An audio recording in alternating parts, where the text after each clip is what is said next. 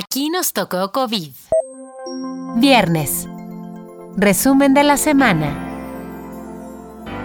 Esta semana fue de Pfizer, Pfizer y Pfizer, ya que la farmacéutica se adelantó a sus competidoras en varios territorios. Estados Unidos dio un duro golpe. La segunda vacuna rusa se acelera. Un bebé nace con anticuerpos. Iniciamos este resumen con una de las que fue de nuestras noticias favoritas. Y lo fue porque puede darnos otra luz, y es que en Singapur un bebé nació con anticuerpos contra el COVID, pero no es portador de la enfermedad. La madre del recién nacido estaba infectada de COVID, por lo que ahora los médicos realizan un estudio para determinar si la infección o los anticuerpos se pueden transferir durante el embarazo y también si estos últimos ofrecen un escudo eficaz contra el virus. La zona metropolitana del Valle de México rebasó esta semana uno de los parámetros fijados por las autoridades para volver al semáforo rojo, la ocupación de camas de hospital. Ante este panorama, las autoridades ya dijeron que preparan un plan para incrementar la capacidad hospitalaria. En cuanto a la vacunación en nuestro país, el presidente López Obrador dijo que el ejército y la marina custodiarán la vacuna contra el coronavirus y además la estarán aplicando. Hay que estar atentos al martes de la semana que viene porque el gobierno dijo que ese día informarán los detalles del Plan Nacional de Vacunación Anticovid.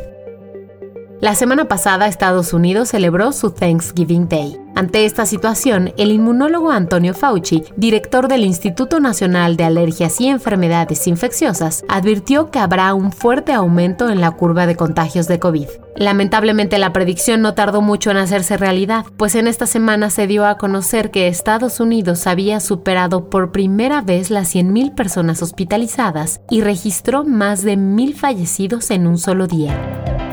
El miércoles pasado, el Reino Unido anunció que autorizó la vacuna de Pfizer y su socio BioNTech, por lo que se convirtió en el primer país a nivel global en aprobarla. Después de este anuncio, el ministro de Sanidad británico informó que su país ya tiene 50 hospitales preparados para empezar a vacunar.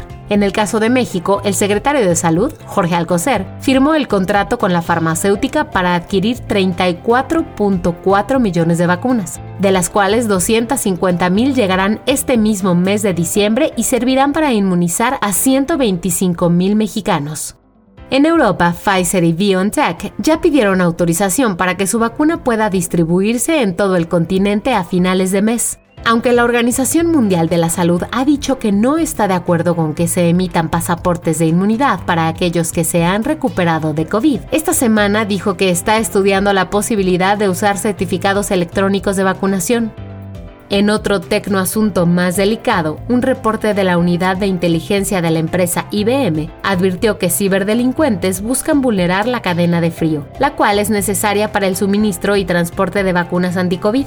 De acuerdo con la tecnológica, los ataques comenzaron desde septiembre y han consistido principalmente en lo que se conoce como phishing, que es básicamente suplantar la identidad de alguien para obtener información digital. En este caso concreto, los ciberdelincuentes han intentado infiltrarse en los sistemas de las organizaciones pertenecientes a la Alianza Internacional de Vacunas, la GAVI y te decimos que esto es delicado porque la cadena de frío es el sistema que permite que las vacunas viajen a la temperatura que necesitan para conservar su efectividad. Por ejemplo, la vacuna de Pfizer y BioNTech debe distribuirse a una temperatura de menos 70 grados centígrados.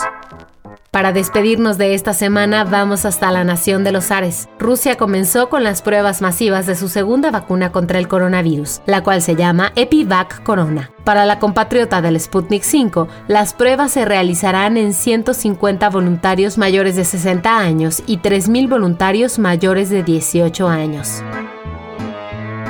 El guion de este podcast fue escrito por Giovanni Mac y lo realizó con la información reporteada por Gaby Chávez, Lidia Arista y las agencias Reuters y EFE.